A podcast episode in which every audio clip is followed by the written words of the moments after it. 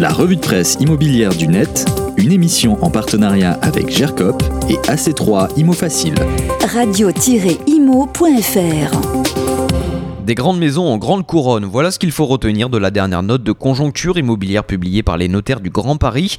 Je vous mets le lien de téléchargement d'ailleurs de l'étude dans la description de ce podcast. Cette étude montre que depuis 20 ans, davantage de grandes maisons sont vendues en Ile-de-France.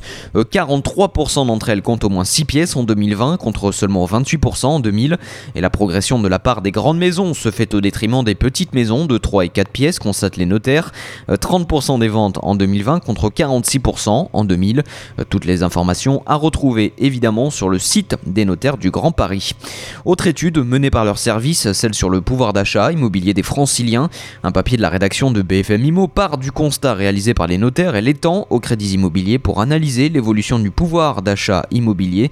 Entre 2012 et 2017, la hausse des prix à Paris était compensée par le niveau des taux, mais ce n'est plus le cas depuis que les prix ont passé le seuil symbolique des 9000 euros le mètre carré début 2018.